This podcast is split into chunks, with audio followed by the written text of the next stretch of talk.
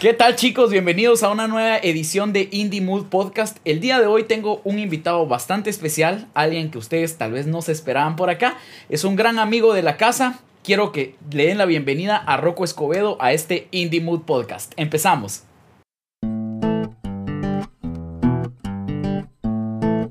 Esto es Indie Mood. Un espacio dedicado al arte independiente, a la productividad y a la creatividad. Estás en el proceso de querer vivir del arte. Tienes muchas dudas y muy pocas respuestas. Te cuento algo reconfortante. Habemos muchas personas en este proceso. Hemos aprendido a prueba y error qué funciona y qué no. Y queremos compartir contigo información que te va a ahorrar años de experiencia y sobre todo mucho pero mucho dinero. Indie Bueno chicos, entonces eh, yo creo que tenemos un invitado que no necesita presentación. Tenemos a Rocco Escobedo. ¿Cómo estás, papito? Mi brother, muy bien. Muchísimas, igualmente, muchísimas gracias. Hola a todos, ¿cómo están? Qué genial estar acá. Gracias por la invitación, contentos A y vos. felices. Qué bueno, vos, qué bueno tenerte por acá. Pues te cuento rápidamente. Eh, este podcast de Indie Mood es un espacio que pues va más orientado a toda la gente que se dedica al arte, que se dedica a los medios y toda esta cuestión. Entonces, a mí siempre me ha llamado mucho la atención todo el rollo de los medios de la comunicación, que uno como artista a veces ignora muchas cosas y creo que no había alguien más indicado para hablar de todo eso que vos, va. Muchísimas gracias, claro. No, siento que los medios de comunicación siguen siendo algo importante para cualquier personaje que se dedica al arte porque es una forma, es un canal literal Ah. de, de- de exposición. Tanto radio como televisión tienen su magia, tienen su toque y tienen mucha importancia para que de una u otra forma el artista pues llegue a mucha más gente o a otro público muy diferente al que el artista ya está acostumbrado, siento yo. Cabal, para la Mara que aún no te ubica, que no sabe qué, a qué te dedicas, contanos quién es Rocco Escobedo. Bueno, fíjate que soy un patojo que le ha gustado siempre muchísimo eh, la comunicación, la locución siempre fue un sueño que, que gracias a Dios lo, lo pude lograr, se me hizo realidad ser locutor por mucho tiempo. Este, y en el camino, en el camino, este, se dio una gran oportunidad porque creo que te contaba tras bambalinas que la televisión nunca fue como mi, nunca fue mi fuerte ni mi sueño, ni, ni, ni nunca pensé hacer televisión. Sin embargo, este, agradezco y estoy consciente de que fue la televisión que me dio toda esa exposición para que hoy, hoy por hoy tenga un renombre, por llamarlo así, este, gracias a la televisión. Entonces, este, soy comunicador social, me gusta mucho la radio, fui locutor de algunas radios, este, también presentador de televisión. Y pues ahora que de una u otra forma he tratado de ser, eh, ¿cómo te explico? Ese anexo entre marcas y, y clientes y llevarles como que promociones y, y todo eso lo hago a través de redes sociales, que al final de cuentas es otra herramienta también o es otro nuevo medio de comunicación. Claro, totalmente. Vos y, y cómo fue, qué, en qué momento te diste cuenta que el hecho de tirar casaca te iba a dar de comer? Fíjate que es algo muy, muy bonito porque, bueno, tengo este, recuerdos fugaces porque yo tengo una muy mala memoria, pero cuando estaba más chavito, yo recordaba que, que, que siempre quería ser veterinario. O sea, dije, voy a ser veterinario. Y- Ah, chócales, ese, ese era mi sueño antes ¿Verdad? de ser ¿verdad? músico. Entonces, no sé ni por qué lo pensaba, fíjate, pero, pero recuerdo que, que mi papito, yo le digo papito a mi bisabuelo que ya no está conmigo y lo tengo en el cielo, pero él me decía, este, no, o sea, ¿por qué veterinario? Eh, ¿Por qué otra cosa más, más, más como que, siento yo que él quería que fuera algo más pro, no sé, no, no, entendí nunca el concepto, pero él me decía, lo que sea menos veterinario, no entendí. Pero, por ejemplo, eh, él, él tenía carnicerías, eh, por, por ende criaba eh, cerditos, criaba chivitos y así.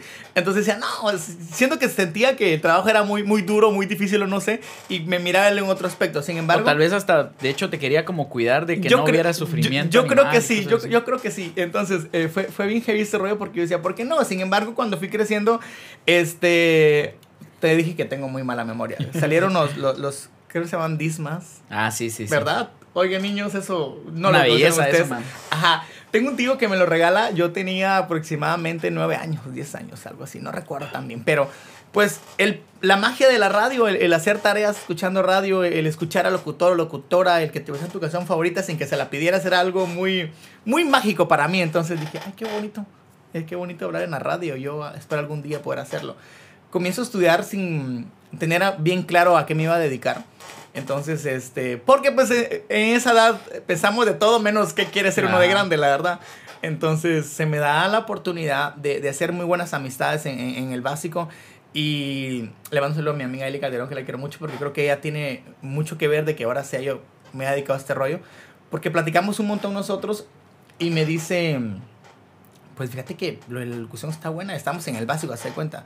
Yo soy de Chicacao y viajaba a Mazate todos los días por el colegio, entonces a veces escuchábamos eh, radios eh, en, el, en el bus que nos iba a traer, ajá. Entonces, sigo gustándome eso y creo que me alimentó el escuchar muchos programas de radio muy buenos, por cierto. Entonces, este, dije, ah, yo quiero, yo quiero ser locutor. Y me lo propuse tanto que dije, lo voy a hacer. Cuando yo, yo comencé a estudiar ya el básico, este, yo decía, mi carrera voy a hacer estudiar ciencias de la comunicación.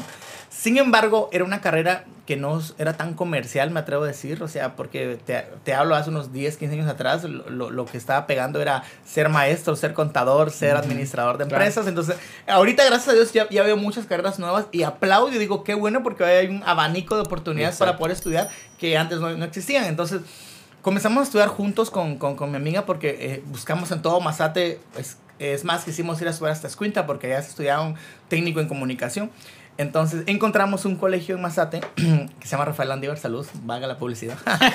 Entonces, este, y ahí estaba el bachillerato en ciencias de la comunicación y dije, mano, acá me quedo, ¿para qué tan lejos, verdad? Uh -huh. Nos inscribimos y desde ahí todo ha sido pura magia, te lo juro, porque creo que, no sé si te ha pasado, estoy seguro que sí, cuando te propones algo de chavito y lo querés hacer y te lo cumplís, es tan satisfactorio. Súper, súper rico. Entonces me dije algún día, y porque por ejemplo, ya estando en, en, en, la carrera, comencé a escuchar mucho una radio, puedo decir nombre, no hay problema. Sí, sí. Comencé a escuchar eh, una radio que se llama XFM, que la escuchaba, es, mi, mi papá es de México, entonces tenía como que una, un gusto por la radio mexicana, por, por los buenos locutores que, que han salido de ese país, la verdad. En Guatemala también los hay. Entonces, cuando escucho yo Exa Mazate, dije, no, algún día yo voy a estar sentado en, en la cabina de XFM Mazate siendo locutor. Este, en ese entonces estaba los 40 principales en Mazate, una radio que super sonaba. Eh, que me gustaba mucho, pero... ¿Qué pues, año era? Uy, mano, me estás, estamos hablando que era 2008. Sí, 2000, 2008. 2008, una uh, la clave, o sea, era una buena época. Super. Toda la mar era así rocker y super, todos oían radio. O sea, y to, to, en ese mood de radio todo el mundo estaba en ese radio. Pero, por ejemplo, anterior dije, mi objetivo era sentarme en la Dexa algún día, ¿verdad? Hice mis prácticas ahí, le agradezco mucho al director se llama Emilio, que fue muy incorrectamente estricto conmigo, siento yo, por, porque mi tono de voz siento que no es tan comercial. Sin embargo, ha llegado a madurar y a modificarla. Y, y yo, yo así como hablo, eh, todos me dicen a veces, mano, hablas como en radio, pero es que así hablo siempre, Ajá. ¿me entiendes? O sea, no tengo este tono de voz que muchos tienen, que eso para mí es un talento. Él tiene un tono de voz para hablar normal y un tono diferente cuando estás en cabina o hablas en micrófono. Entonces hice mis prácticas ahí. Entonces él me decía que mi voz no era tan tan comercial o tan agradable para radio y fue como, ay, ¿sabes? Era un pinchoncito al uh -huh. a, sueño de, de, de, Pero me decía, pero, pero, pues puedes mejorar, ¿sabes? Entonces, pasé mucho tiempo ahí, que fue todas mis prácticas, y luego se me dio la oportunidad de poder quedarme, pero me, me quedé cubriendo turnos, o sea, okay. y otro rollo era que era bien heavy, era porque todas, en ese entonces, todas eran locutoras, y era como de, bueno, la locutora que falte, Ahí te tocaba. Te tocaba. Entonces a veces me tocaba madrugar, a veces me tocaba ir a la una, a veces tocaba a las cuatro y cubría turnos. Sin embargo, y es lo que, que a veces el, el, famoso derecho a piso que le llamamos. Claro, yo decía, no me importan los 40 minutos que uh -huh. me toque levantarme más temprano hoy, pero voy a la radio y yo quiero hacer radio porque quiero aprender, ¿sabes? Y esa fue mi gran escuela para usar consolas, para modificar micrófonos. Fue, para mí fue una escuela total. Entonces, este nunca le hice el feo, nunca le hice el feo a esa oportunidad de decir, ay, me toca ir, eh, mire hoy, mañana qué, qué hora me porque toca. Porque te apasiona, super, super, le apasiona. Yo, yo, siempre he dicho que el, que el que algo te apasione es de huevo porque te pagan por hacer algo que te que gusta. putarías gratis, vamos. Claro, para empezar, exacto. y, y, fíjate que justamente toda esa etapa yo lo hacía gratis. Uh -huh, uh -huh. Pero no me importaba porque yo decía... El derecho de piso. Quiero, exacto, quiero hacer radio. Y fue bien, bien, bonito todo este rollo porque lo aprendí muchísimo. Aprendí, este, en ese entonces, mi, de las locutoras yo era amigo de todas, literal. Entonces era como de, ah, algún día podemos combinar y quedarnos juntos. Nunca lo permitió el director porque no, no, no, no, no. O sea, quiero locutoras y cuando no esté ustedes, estará la voz de Rocco porque falta una de ustedes, ¿verdad? Punto. Pero me enseñó muchísimo, aprendí muchísimo a, a usar eh, consolas. Le mando un saludo a Mega Mario Espina también, que ella ya estaba en la misma corporación de radio, solo que ella estaba en La Costeña, que es una corporación que tiene varias radios, ¿verdad, brother? Okay.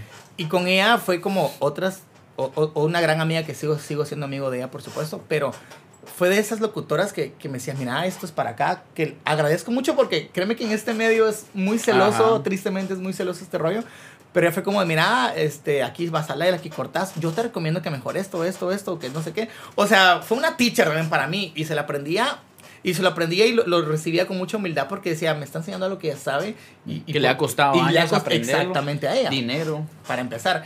Entonces, fíjate qué pasa. Eh, logré yo, bueno, continué con, de fotógrafo porque fue mi primer trabajo, pero duré bastante de fotógrafo fue bastante mágico porque gracias a la fotografía fui a, festivales de música, a conciertos y todo este rollo y así. Eh, Willow Masate se llamaba esa página de internet que fue muy famosa en ese entonces porque antes, te hablo de que Facebook